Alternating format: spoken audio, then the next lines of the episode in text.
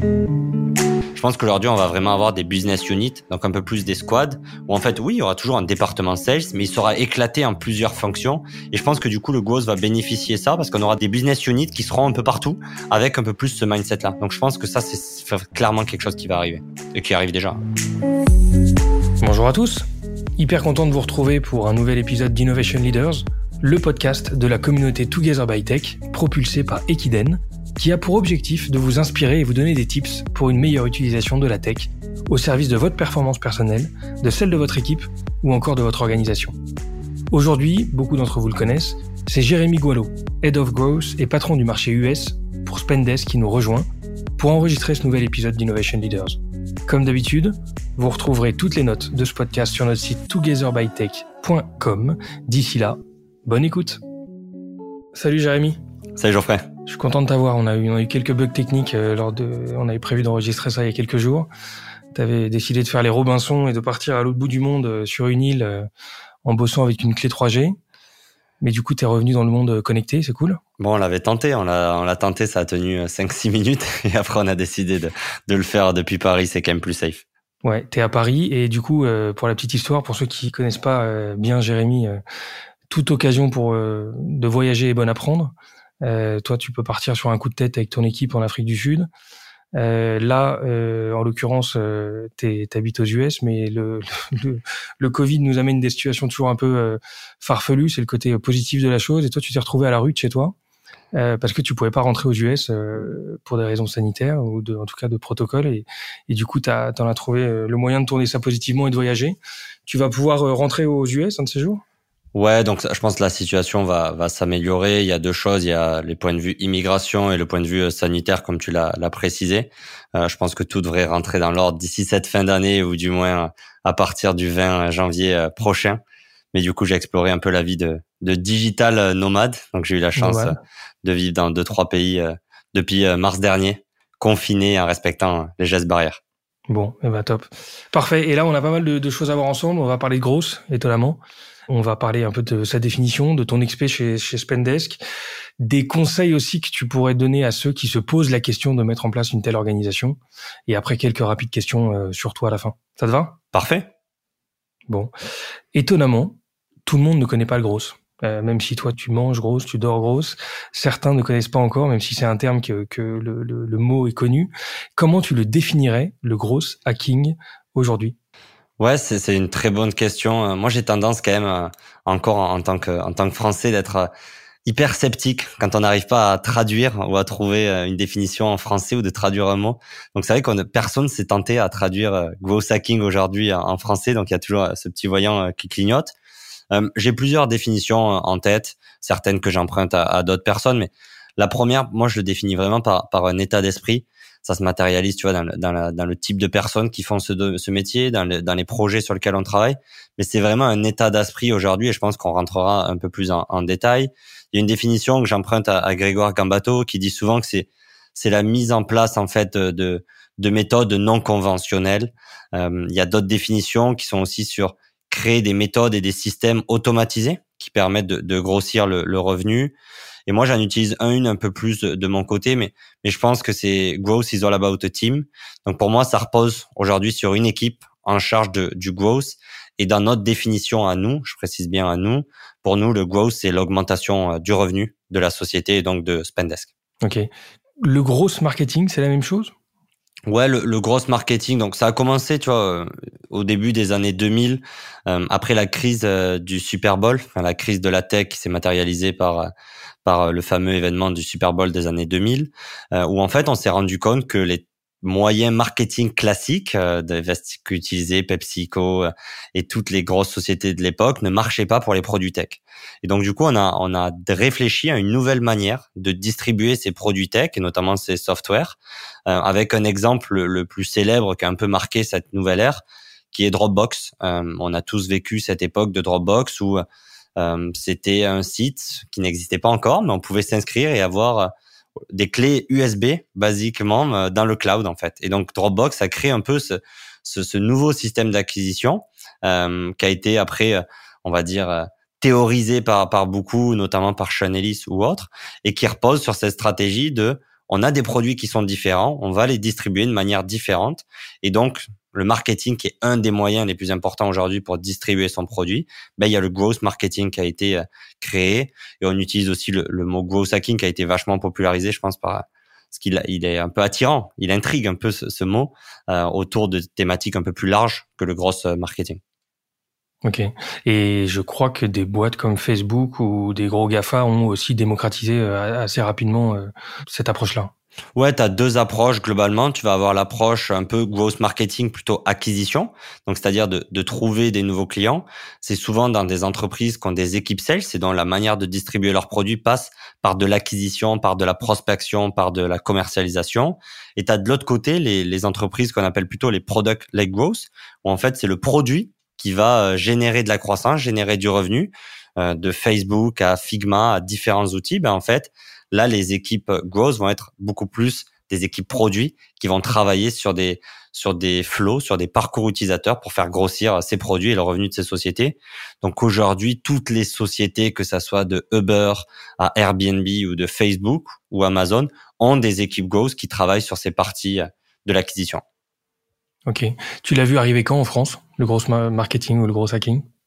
Moi, c'était quand je finissais mes études, euh, et je pense que tu l'as interviewé récemment, c'était c'est Oussama Amar. Euh, à l'époque, il y avait un meet-up qui était filmé, et de mémoire, c'est une des premières vidéos que j'ai vues, du moins en français, euh, et en France, qui parlait du, du growth hacking. Ça devait être en, en 2015, 2014, 2015. Donc, je pense que c'est The Family qui l'a vachement démocratisé, comme beaucoup de, de concepts euh, à l'époque.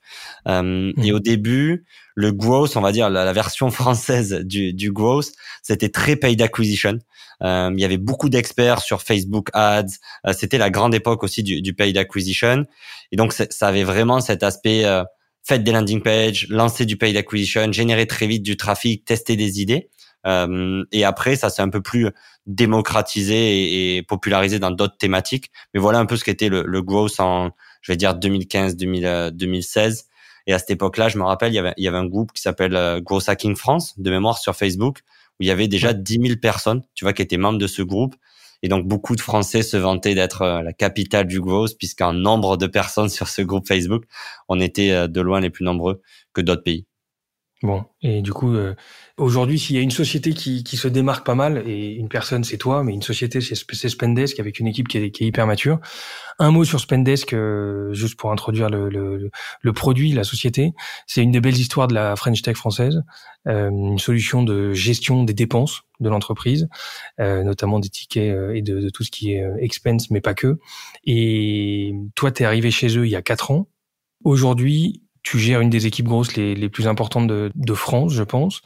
Euh, Est-ce que tu peux nous parler de cette team aujourd'hui? Combien vous êtes? Quel profil? Je sais pas si on peut parler de budget d'ailleurs, mais en tout cas, les, au, moins la taille de l'équipe et les profils, c'est intéressant. Bon, tu verras, on est, on est très transparent. Un peu pour bondir, bah, c'est toujours flatteur euh, de recevoir ce message.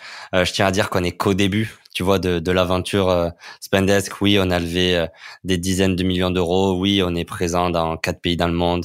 Euh, on compte 250 collaborateurs. Mais c'est que le début. mon CEO a une vision, je pense, à 10, 15, même peut-être 30 ans de la société et ça fait que quatre ans. Donc, on est vraiment qu'au début de Spendesk et bien loin du succès qu'on espère. je tiens à, le préciser tout d'abord.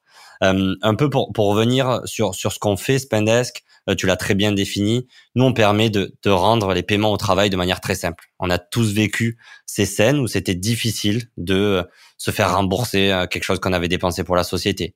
On ne sait jamais si une facture fournisseur avait été payée ou si elle n'avait pas été payée. on avait l'impossibilité d'accéder à une carte de crédit pour lancer une publicité sur Facebook. Donc en fait, Spendesk, on a remplacé un peu tous ces problèmes-là de la, de la vie d'entreprise avec un Spendesk login, donc un compte Spendesk qui te permet de tout faire au travail. Donc, on s'adresse aux sociétés de 30 à 500 collaborateurs, dans ce qu'on appelle les SMBs ou les PME.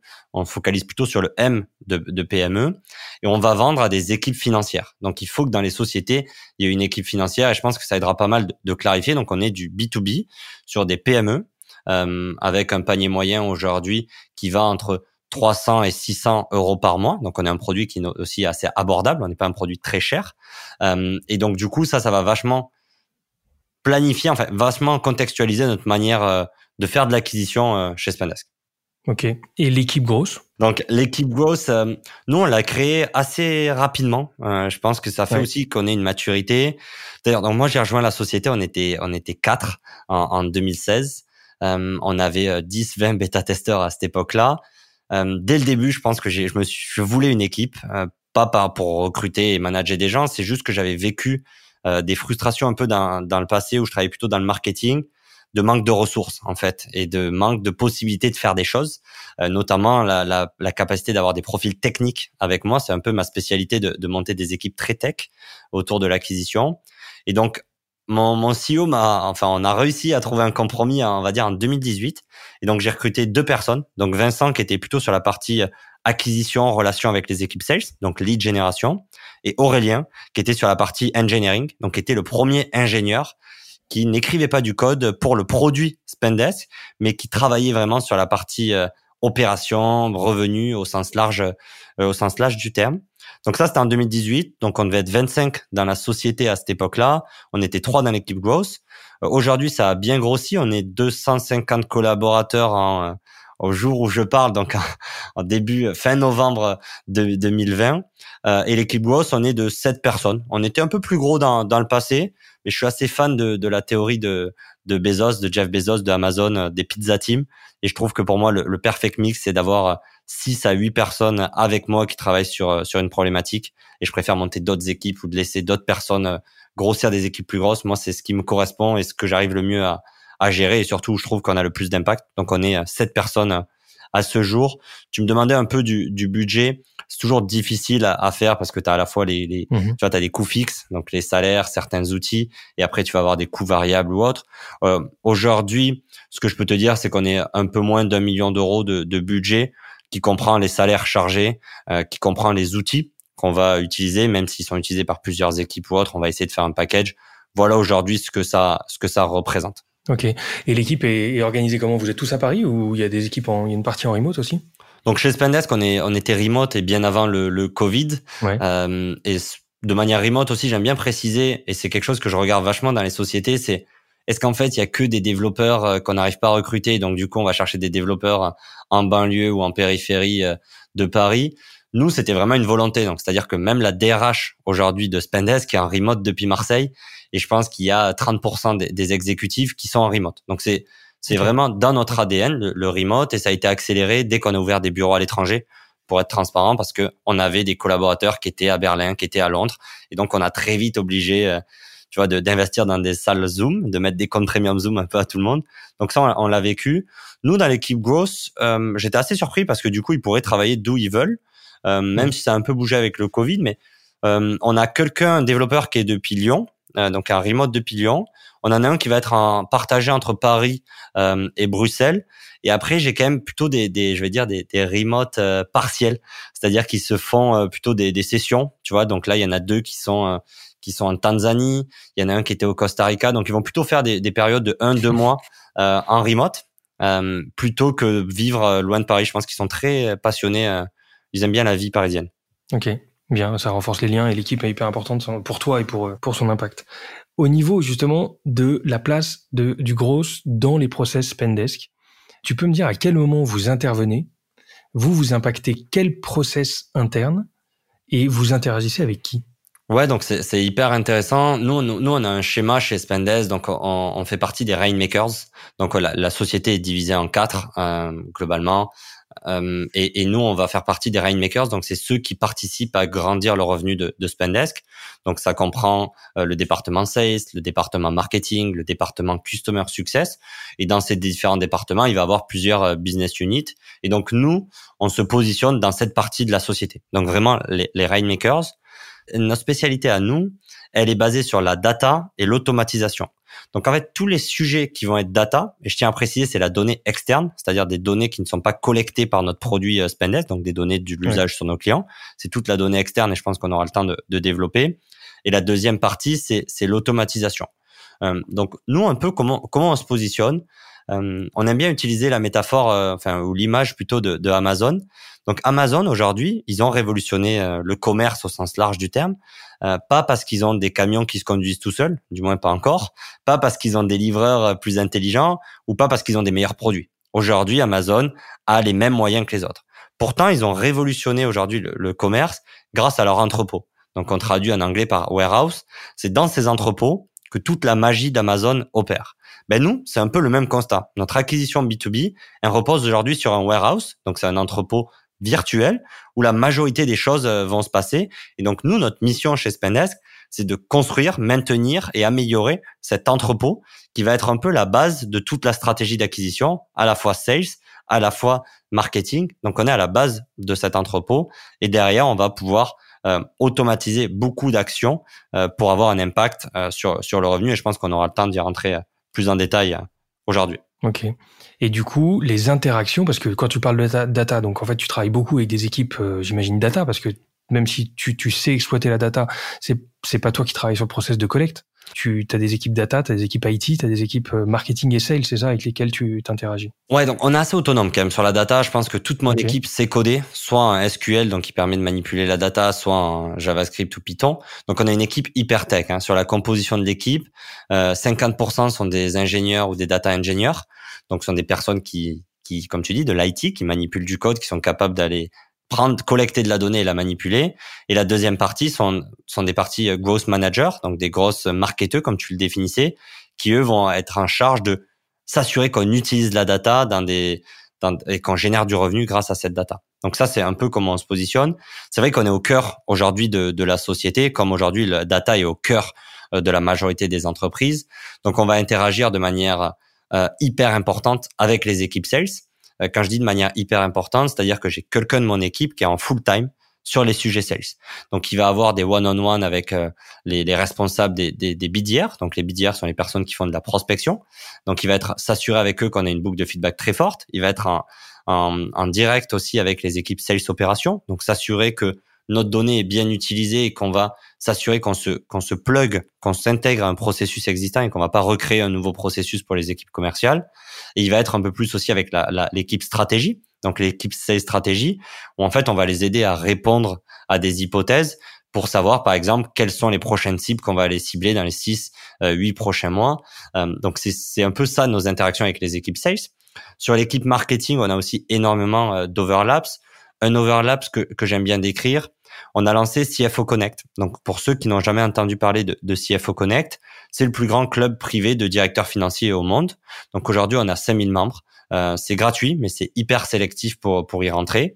Et donc CFO Connect, aujourd'hui, on se partage un peu l'ownership. Donc l'équipe marketing qui fait un travail exceptionnel là-dessus est en charge de animer la communauté, de créer du contenu, de créer de la valeur ajoutée. Et nous, en fait, on est en charge de faire grandir, de faire grossir cette communauté. Donc par exemple, là, on a quelqu'un qui va travailler aussi exclusivement sur l'acquisition de, de directeurs financiers pour ce club euh, privé. Donc c'est une grosse interaction avec l'équipe marketing. Et après, il va avoir des équipes Customer Success. Donc aujourd'hui, chez Spendesk, euh, les Customer Success, c'est ceux qui vont gérer nos clients. On peut, grâce à notre donnée, leur donner des, des, on va dire, des notifications, des signaux, des alertes qui leur permettent soit de prévenir qu'un client va arrêter d'utiliser notre solution, soit de prévenir que ce client devrait payer plus cher. Donc ça, c'est un peu les, grosses interactions qu'on va avoir au quotidien. Après, on peut collaborer avec l'équipe euh, Talent Acquisition, donc qui va travailler sur le recrutement. On collabore énormément avec l'équipe Data et l'équipe Opération. Donc voilà un peu les comment on se positionne dans l'organigramme ou la matrice Spendesk. Ouais, en fait, dès qu'il y a de la data, dès qu'il y a du digital, euh, vous pouvez avoir une valeur ajoutée et accélérer les résultats. C'est quand même assez assez large et assez infini. Ça a vachement changé, tu vois, euh, Geoffrey, sur depuis le début entre tu vois quand on était 25 et quand on était 250. Faut aussi vachement faire attention euh, à ceux qui peut-être qui écoutent ce podcast. C'est un, ça marche pour Spendesk aujourd'hui, ça marche pas forcément pour votre société. Et deux, on rentre aussi dans, dans cette équation qu'on est 250, ça fait quatre, allez, presque trois ans que l'équipe Growth euh, existe, donc on a itéré sur plein de choses. Tu vois, on a fait du produit dans le passé, on était beaucoup plus opérationnel dans le passé, c'est-à-dire on travaille sur les sujets un peu plus ops. Euh, voilà, donc ça c'est notre positionnement aujourd'hui. Euh, j'espère qu'on va le garder et qu'on va le continuer, mais voilà aussi un peu ce, ce disclaimer. Oui, c'est clair. Toi, en tant que patron de l'équipe, tu regardes quoi comme métrique aujourd'hui pour savoir si ta métrique, si ta, ton équipe va dans le bon sens ou pas? On te demande quoi comme objectif et tu suis, tu suis ça comment? Ouais, donc l'objectif, euh, la finalité, comme je te l'ai expliqué dans notre définition, c'est d'augmenter le revenu. Donc ce qu'on va suivre, euh, c'est hyper difficile. Donc le revenu dans le software, on le calcule avec le MRR ou le ARR. Mhm. Donc c'est le monthly recurring revenue.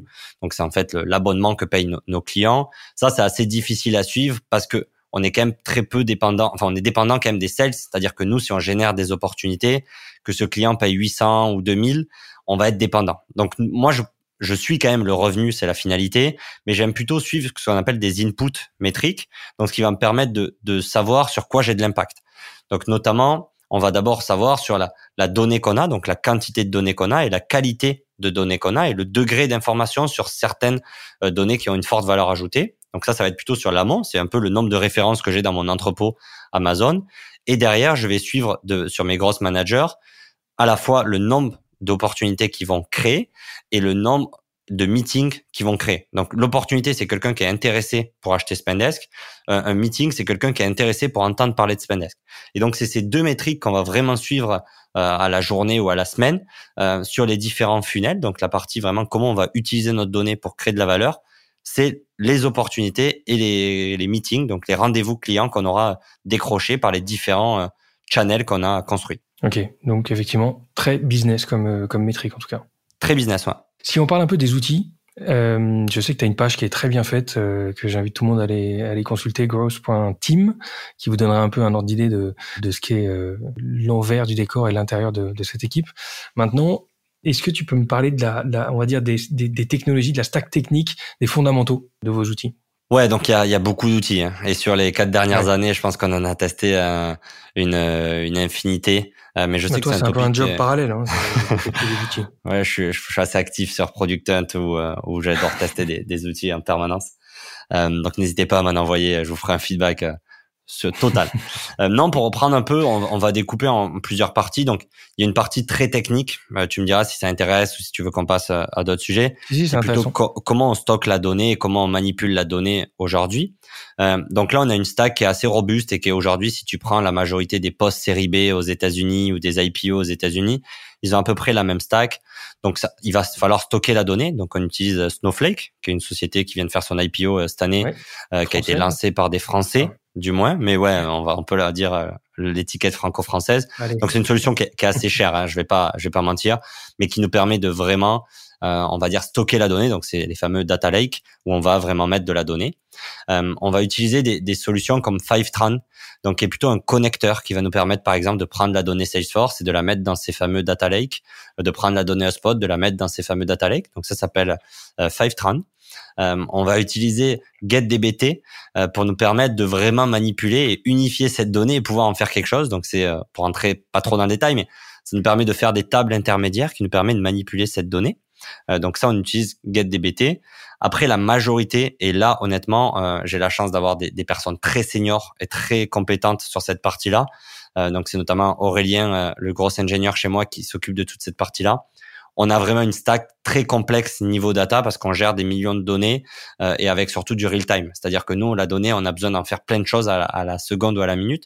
Donc, on a une stack euh, assez robuste, assez custom sur cette partie-là. Si on remonte un peu sur, sur le funnel, euh, si on reprend les outils qui nous permettent de manipuler cette donnée. Donc, il y a bien sûr des, des CRM. Donc, aujourd'hui, Salesforce côté sales, HubSpot côté marketing. Et après, il va y avoir des outils qui vont nous permettre de de faire des choses, de faire des actions.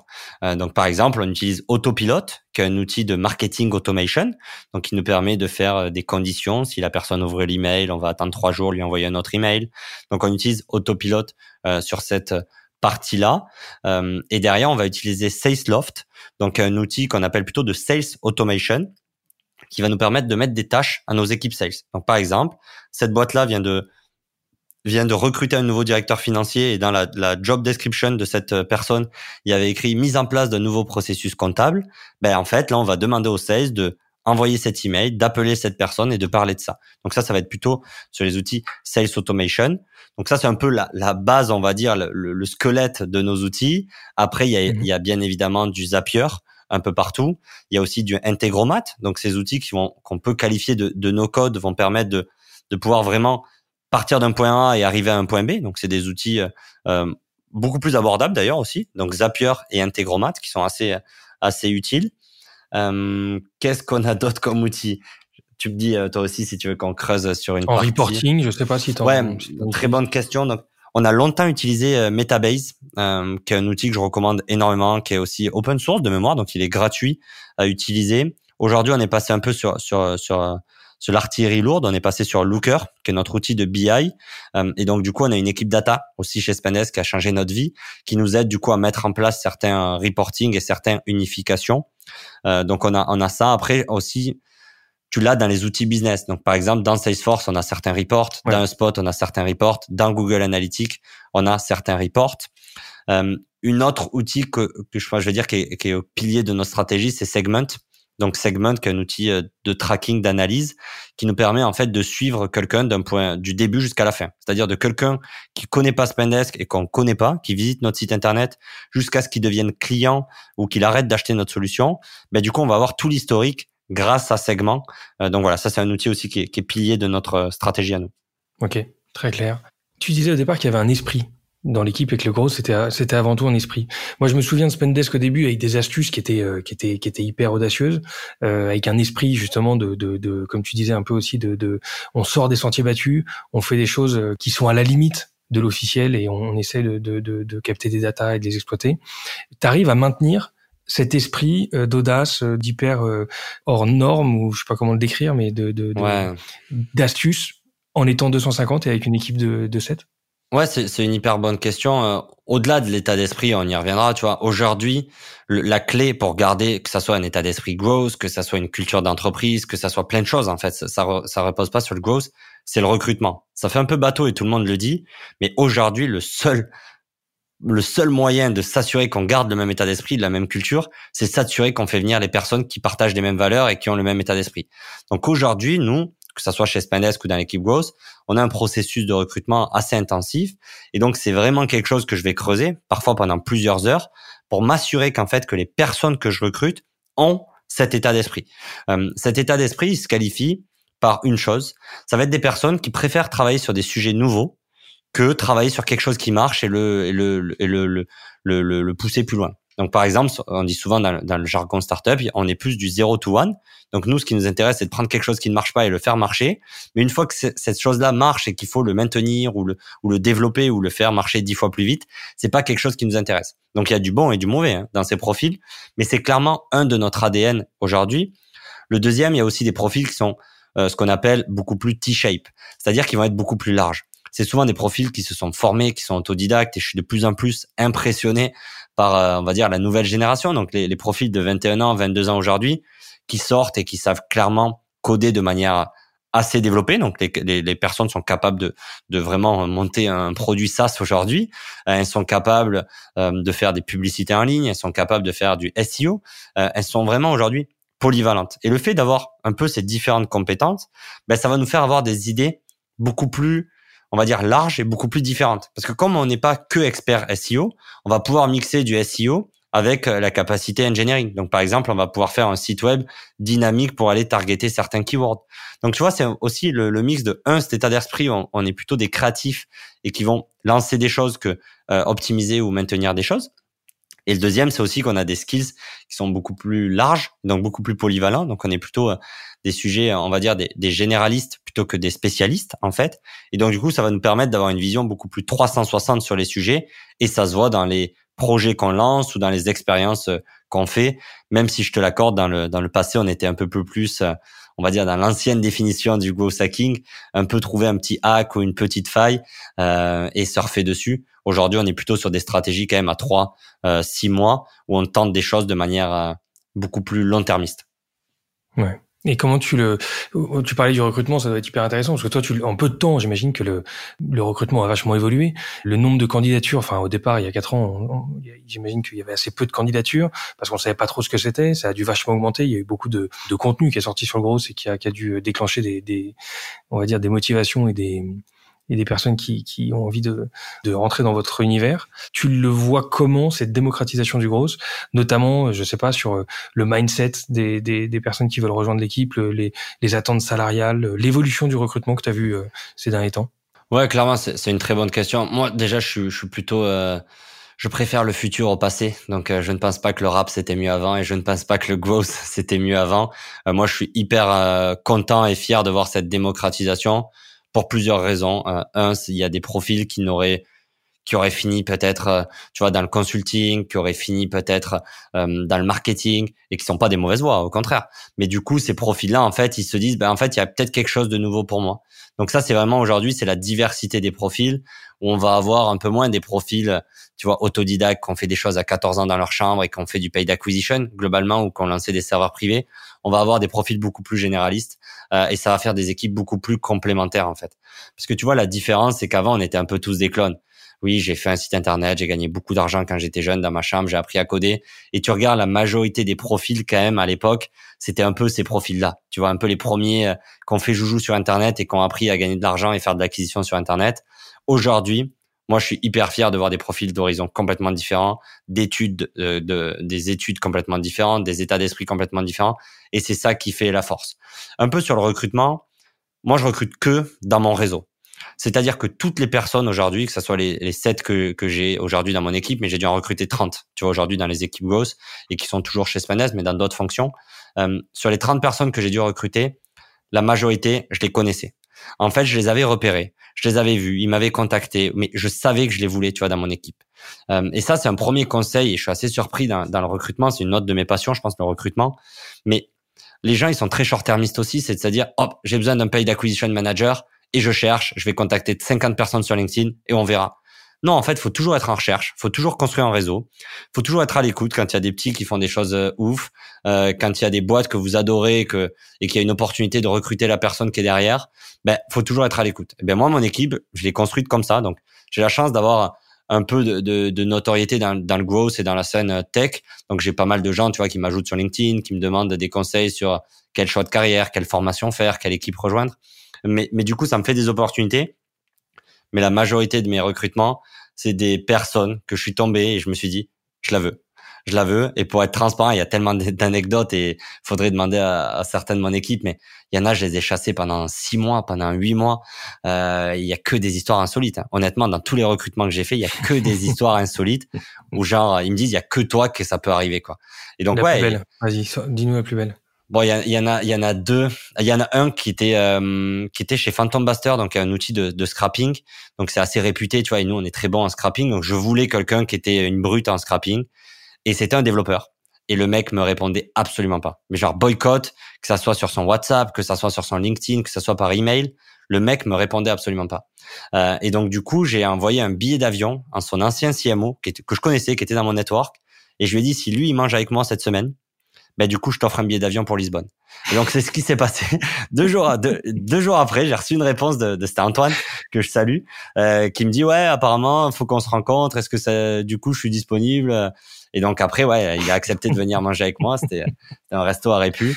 Et là, j'ai retourné le cerveau. Il nous a rejoint euh, deux mois après. J'ai dû racheter son alternance. Enfin, c'était compliqué, mais mais ça s'est fait quoi globalement. Et la deuxième, qui était assez intéressante, je pense, et, et je salue euh, du coup. Euh, euh, la boîte à qui je les ai piqués. Mais, mais du coup, euh, j'avais rencontré euh, Maxence qui était chez Ledger à l'époque. il, faisait, il faisait du gros taf. Hein. Ledger, pendant la bulle, c'était quand même une boîte. Ledger, non, c'est c'est les cryptos, les clés de crypto-monnaie. Donc, tu sais, les wallets pour stocker sa, sa crypto. Euh, il faisait à deux, il faisait quand même honnêtement énormément de revenus pour une équipe marketing. C'était assez impressionnant. il avait ce côté un peu plus B2C e-commerce que j'avais envie de, de, rajouter dans mon équipe, tu vois. J'avais envie d'avoir ce côté un peu plus B2C, un peu plus euh, cost driven, un peu plus, tu vois, ou différents outils, acquisition, performance. Euh, et sauf que je rencontre Maxence trois, quatre mois après. Il m'envoie un message sur LinkedIn. Il me dit, ouais, j'ai reçu une offre de Miro. Euh, ben, du coup, je voulais avoir ton avis pour l'accepter et pas l'accepter. Et là, je l'engueule. Je lui dis, mais attends, mais si tu cherches un taf, pourquoi tu m'as pas appelé, en fait, tu vois? Et sauf qu'il avait déjà une offre de Miro il me dit ah mais tu recrutes et tout, mais je dis mais toi quand tu veux je te recrute. et en fait euh, donc il me dit ouais mais je suis quand même avancé avec Miro, ça se passe bien et tout. Ben je dis ben signe l'offre, c'est pas grave. Signe l'offre et on avance dans le process. Comme ça si ça avance pas chez moi, c'est pas grave, tu auras une offre chez Miro. Et bon si je te chauffe une offre meilleure que Miro, on verra comment gère la politique quoi. Et donc ouais, donc je suis avancé. Et donc il a signé son offre chez Miro. Miro l'attendait. Euh, quelques mois après et au final il n'est jamais pointé chez Miro et je m'excuse Ferdinand qui gère l'équipe gauche chez Miro mais Aujourd'hui, Maxence, ça fait un, an qu'il est chez moi. Je suis hyper fier et aussi, je pense qu'il est hyper heureux du choix qu'il a fait. Donc voilà deux petites anecdotes. tu te fais des copains, c'est bien. Non, mais après, ce qu'on fait, c'est clairement, c'est quand tu sais exactement qui tu veux dans ton équipe, tu es prêt à tout. Et je l'ai montré à plusieurs exemples. Et donc, que ça soit dans la prospection, je pense que ceux qui ont déjà été chassés par Spendesk ou par moi-même, euh, on va très loin parce qu'on a besoin, parce qu'on sait que on peut vous apporter quelque chose et surtout que vous, vous avez quelque chose à prendre chez nous. Et donc, on, se donne tous les moyens. Ouais, et, la créativité manque pas, visiblement. Ça m'intéresse d'avoir ton avis sur, euh, sur le monde du gros et de s'adresser, entre autres, à ceux qui se posent la question de mettre en place une démarche grosse pour leur boîte on voit beaucoup, enfin, il, commence à y avoir une certaine, certaine maturité du gros dans le monde du SaaS, ça vient de là d'ailleurs. Est-ce que tu penses que le gros peut être adapté aussi à des industries complètement différentes? Je pense aux services ou même au monde industriel et euh, pas forcément pour des pour des TPE, PME, mais pourquoi pas pour des grands comptes aussi? Ouais, c'est une très bonne question. Euh, par exemple, tu vois, je, je sais que Growth Tribes, euh, qui est euh, qui est un organisme de formation, notamment sur le sujet du growth, ils font énormément de contenu, notamment en français maintenant. C'est leur cible. Aujourd'hui, ils montent des équipes growth dans des grosses boîtes comme TomTom, euh, euh, où je saurais en citer plus, mais c'est leur objectif et donc ils le font. Donc eux sont des experts sur le sujet, je les ai vus le faire. Euh, je suis assez fan de la de la méthodologie. Moi, pour répondre à ta question, je pense qu'il faut regarder trois choses. Le premier, il faut regarder le business model de la société. Parce que le growth, ça va avoir des conséquences, des impacts sur, euh, sur le nombre de clients, sur la manière d'aller les chercher. Donc, il faut aussi vachement regarder le, le business model euh, de la société. Deuxième, c'est le marketing mix. Donc c'est aujourd'hui déjà quelle est la manière que vous avez vos clients. Tu vois, si concrètement c'est que dans votre network et c'est euh, du bouche à oreille sur votre réseau, ça va être beaucoup plus difficile. Ou si aujourd'hui il y a les gens qui vous trouvent naturellement et qui viennent vous voir. Tu vois? Donc je regarde vachement aussi le marketing mix, donc la manière dont les clients arrivent. Et le troisième c'est le taille du marché. Aujourd'hui, faire du growth, si tu as 10 clients potentiels en France, il n'y a pas d'intérêt. Tu vois ce que je veux dire Donc c'est aussi intéressant d'avoir le growth, c'est de se dire quel est le potentiel là-dessus. Growth, ça veut pas dire forcément qu'il faut un marché, euh, qu'il faut une billion de dollars compagnie et qu'on va acquérir 3000 euh, clients par an. Mais il faut quand même avoir cette, cette, euh, cette vision de faire quelque chose de, scalable, c'est de se dire qu'il faut aller chercher quelque chose où on va aller chercher du monde et on va faire les choses à échelle, c'est-à-dire qu'on va faire des choses de manière grande et donc il faut que le marché soit assez grand. Donc c'est un peu les trois critères.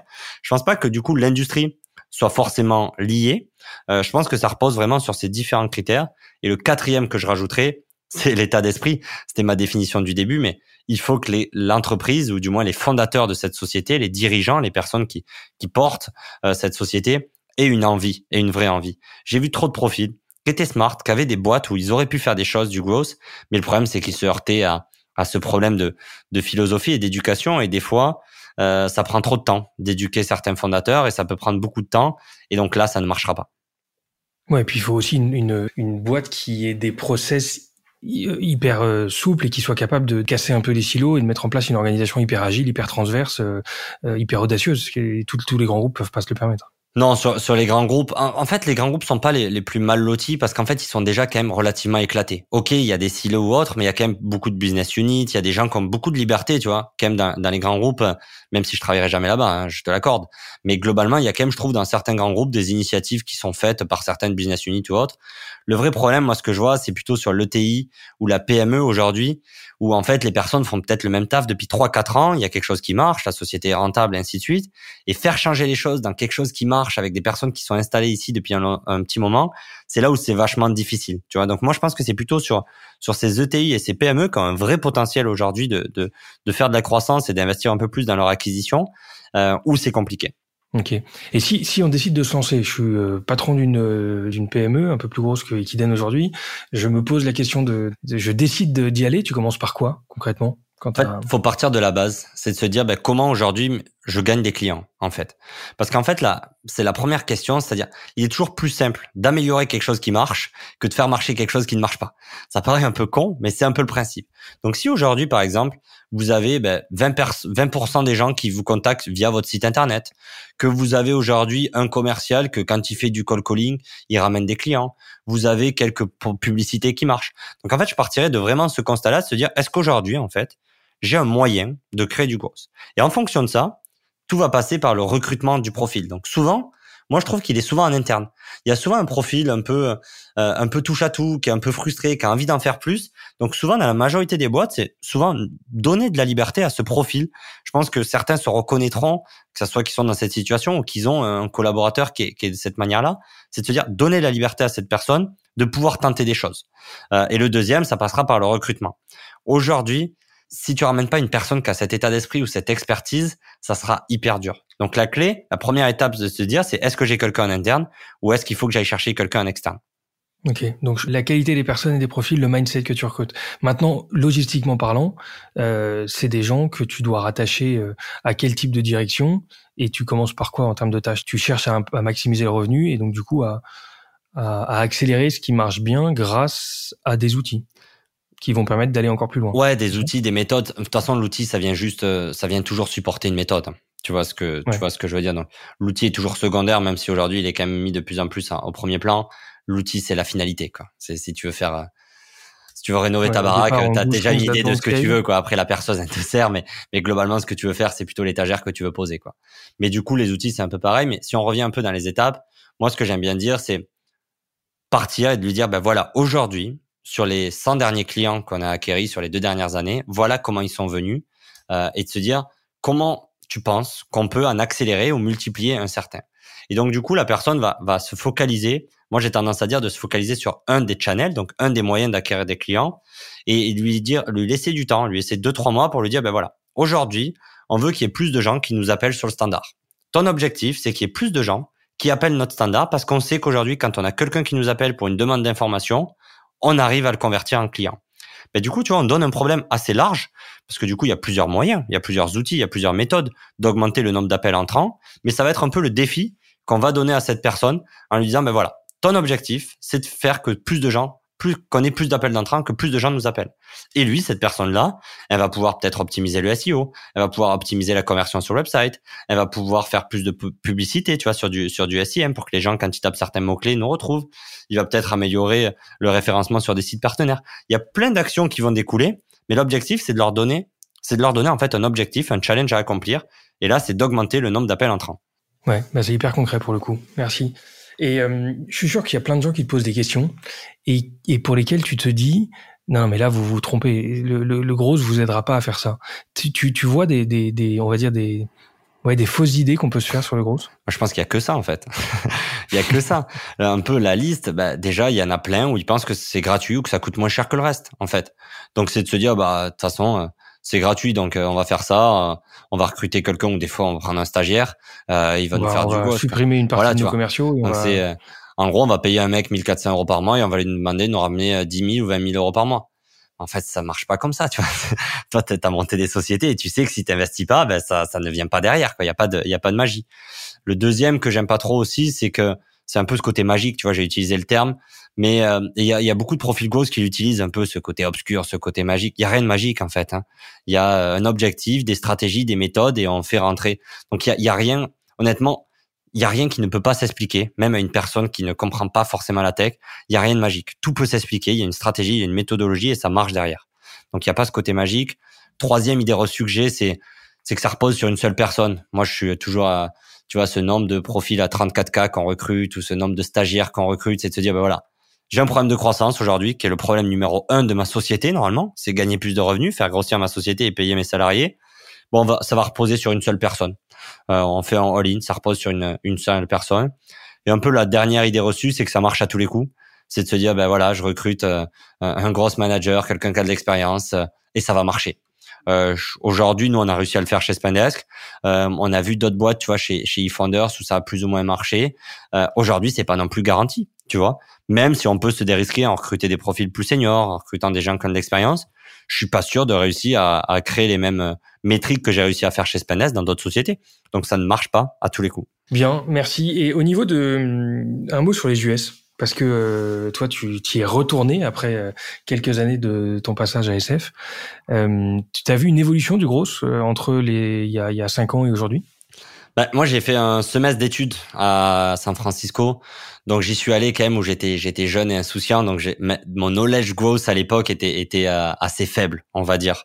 Okay. Mais là, ça va faire deux ans que j'y vais de manière récurrente ou que j'y vis pour, récemment Ce que je vois sur, sur, sur le growth, il y a un peu cette, cette philosophie, c'est beaucoup plus data aujourd'hui, ben, que ça soit la campagne électorale de Donald Trump, hein, avec Cambridge Analytica, avec ce documentaire sur Netflix que je vous invite tous à, à regarder, The Great Hack. Euh, pour moi, ça fait partie du growth. Tu vois, aujourd'hui, la stratégie qu'ils ont fait pour être élus, euh, bon, et pour perdre cette année, mais pour être élu la dernière fois, je trouve que la data a une place beaucoup plus importante. Euh, que ça soit dans le tracking des utilisateurs, la compréhension du comportement des utilisateurs et la mise en place de, de scénarios. Ça, c'est la première chose que je vois. Le deuxième, je trouve que le growth se spécialise. En fait, là où, par exemple, au début de Facebook, il y avait une équipe qui faisait le growth, aujourd'hui, en fait, il va être beaucoup plus réparti dans la société. Donc, il va avoir un peu du, du growth mindset dans un peu partout. Euh, et ça, c'est dans les sociétés un peu plus grosses où on le voit, ou même dans les, dans les premières sociétés où je vois que les équipes product ont, ont forcément quand même quelqu'un qui travaille dans le growth. Il y a de plus en plus, tu vois, des personnes qui sont en charge de l'onboarding dans les sociétés tu tapes product manager onboarding, tu verras le nombre de profils qui apparaît à San Francisco en fait. Donc voilà un peu un peu mes learnings euh, du growth. Euh, mais je trouve que la hype est un peu retombée, tu vois, où euh, il y avait un peu la hype du growth hacking, avec tout le monde voulait faire ça et tout le monde voulait faire un peu de la publicité en ligne et gagner de l'argent avec du dropshipping. Globalement, aujourd'hui, ça s'est un peu retombé. Et les gens se sont dit, OK, on va se professionnaliser là-dessus. et je trouve que le, le growth est en train de se verticaliser. C'est-à-dire que Aujourd'hui, tu as des équipes Demand Generation. C'est quelque chose qui n'est pas arrivé encore en France. Tu vois, le, côté Demand Generation. En France, on dit toujours euh, growth ou growth hacking ou plein de sujets. En fait, aujourd'hui, il y a des gens qui sont en, charge de ramener plus de leads. Et donc, aux États-Unis, maintenant, c'est la Demand Generation. C'est des métiers qui sont très bien payés, qui sont très recherchés, des profils assez rares. Euh, ça, c'est quelque chose, tu vois, qui va arriver euh, en Europe. Le fait d'avoir créé des sous-catégories du growth et qui vont devenir des propres catégories, en fait. Et donc, la Demand Generation est un de ces exemples. Et quand on voit ce que tu nous disais tout à l'heure, c'est que on a l'impression aussi que le gros va se diluer dans des équipes marketing et sales et euh, demand ou lead gen qui vont elles monter un peu plus en compétences techniquement, vont associer euh, la data, la tech à leur process métier et finalement diluer un peu la, cette compétence grosse dans l'entreprise. Ouais, c'est exactement ça, tu vois. Et je pense qu'au final, tu vois, à l'époque, on avait des départements. Donc, tu as un département sales, on l'a vécu dans les grosses boîtes, dans les petites structures. Je pense qu'aujourd'hui, on va vraiment avoir des business units, donc un peu plus des squads, où en fait, oui, il y aura toujours un département sales, mais il sera éclaté en plusieurs fonctions. Et je pense que du coup, le growth va bénéficier ça parce qu'on aura des, des business units qui seront un peu partout avec un peu plus ce mindset-là. Donc, je pense que ça, c'est clairement quelque chose qui va arriver et qui arrive déjà. Bon, parfait. Eh ben, merci pour tous ces points. Quelques questions rapides avant de nous séparer sur toi et, euh, et, ta vision de certaines choses. Euh, quel est le plus beau pays que tu aies visité ou la destination qui t'a le plus marqué? Je ne les ai pas tous fait encore. Hein. Je travaille dessus. Non, le plus beau que t'aies fait Non, le plus beau, je dirais la, la Jordanie. Euh, la Jordanie pour pour ce dépaysement et ce, ce choc culturel et cette bienveillance et surtout ces paysages exceptionnels. Quoi. Ok. De quoi tu es le plus fier ces quatre dernières années? Du recrutement des gens, euh, les gens que j'ai recrutés, les gens que j'ai recrutés et qui sont devenus euh, des rockstars, euh, des qui sont passés de stagiaires, d'un parcours pas forcément, on va dire tendance, ouais, académique et qui sont aujourd'hui dans, qui touchent des bonus énormes, qui s'épanouissent et qui ont une vie qui mérite quoi. Bon, cool. Tu te vois où dans cinq ans? Dans cinq ans, je me vois, je pense que j'aurai ma société, euh, ou du moins j'aurai essayé d'en lancer quelques-unes. Euh, je me vois vivre dans deux trois pays différents dans l'année. Euh, et il y aura forcément l'Afrique dans un de ces de ces pays, enfin dans un de ces un pays d'Afrique du moins dans ces dans ces dans cette équation. Je me vois retourner en Inde. Moi j'ai vécu euh, en Inde et je pense que Bangalore est, est la future capitale de la tech. Ils vont écraser absolument tout le monde. Euh, toutes les solutions indiennes sont en train d'émerger et je pense que c'est l'avenir de la de la tech aujourd'hui. Euh, voilà où je me vois dans cinq ans. Ok, beau programme. Ça me fait penser, quand tu es arrivé euh, chez Spendesk, j'ai vraiment le sentiment que tu avais, que avais préparé ton profil. Tu es passé par SF, tu es passé par euh, le wagon, tu t'es construit un peu une envergure et tu t'es construit une légitimité. Et hum, aujourd'hui, si tu devais donner des conseils à des jeunes qui t'écoutent et qui ont envie de se construire cette légitimité aujourd'hui pour rejoindre une équipe comme la tienne ou une autre, tu leur recommanderais quoi comme, comme type d'ingrédient dans leur, euh, dans leur sac à dos?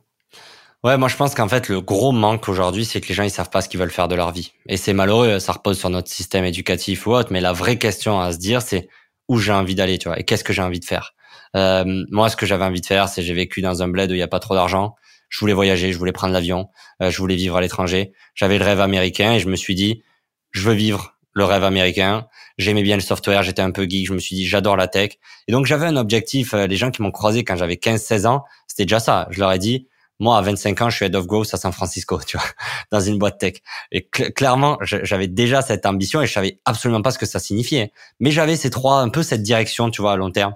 Et aujourd'hui, je pense que au lieu de se former des skills, de faire des bootcamps, de vouloir rejoindre des boîtes ou ainsi de suite, posez-vous la question, mais c'est quoi la direction que vous voulez donner, tu vois? Est-ce que tu as envie de vivre à l'étranger? Est-ce que tu as envie de être dans l'enseignement? Est-ce que tu as envie de travailler avec des mecs plus smart que toi?